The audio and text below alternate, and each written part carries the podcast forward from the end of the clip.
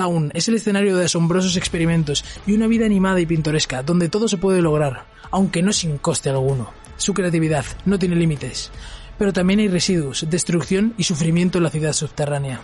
Tan ubicuos, de hecho, que las propias herramientas creadas para eliminarlos no pueden escapar de su corrosiva presión. Unos pesados golems mecánicos diseñados para deshacerse de los residuos tóxicos que cubrían barrios enteros de Zaun faenaban en lugares violentamente peligrosos. Uno de ellos trabajaba codo con codo con sus compañeros, obedeciendo su programación con el fin de recuperar Zaun para su pueblo. Sin embargo, la cáustica realidad de su misión descompuso muy pronto su robusta hechura, y poco después quedó inoperante y fue deshecho por inservible. Inservible para todos menos para una persona. El inventor Víctor descubrió al golem abandonado, y, al advertir el potencial que aún escondía el inherente chasis, le vino la inspiración. Víctor inició una serie de experimentos con el objetivo de mejorar el autómata mediante un nuevo elemento que lo llevaría a superar con creces el alcance original de su creación, Hextech.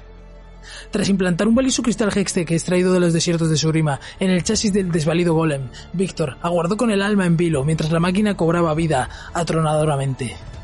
Víctor llamó al Golem Blitzcrank inspirado por los sibilantes arcos de electricidad que bailaban en torno a su armazón, lo cual era un efecto secundario inesperado del cristal Hextech, y lo envió a las regiones más tóxicas de Zaun.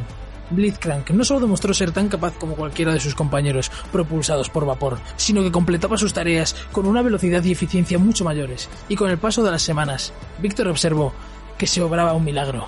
Su creación estaba aprendiendo. Blitzcrank innovaba, interpretaba y extrapolaba sus directrices diarias. Como consecuencia, multiplicó su ayuda a los ciudadanos de Zaun y hasta empezó a interactuar con ellos con regularidad. Al comprobar que su golem había progresado hasta alcanzar la autoconciencia, Víctor trató de replicar su logro, pero no encontró más que frustración y fracaso, pues se le escapaba la clave de la creciente conciencia de Blitzcrank. No obstante, no todo el desarrollo de Blitzcrank fue un motivo de celebración.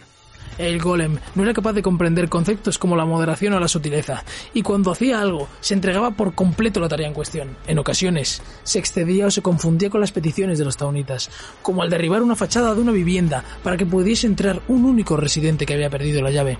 Hasta llegó a hacer añicos toda una fábrica. Víctor le había encomendado la limpieza de sustancias químicas tóxicas en un barrio, y Blitzcrank buscó la fuente de los vertidos cáusticos con el razonamiento de que la forma más eficiente de evitar que se produjesen más contaminantes era eliminar su origen.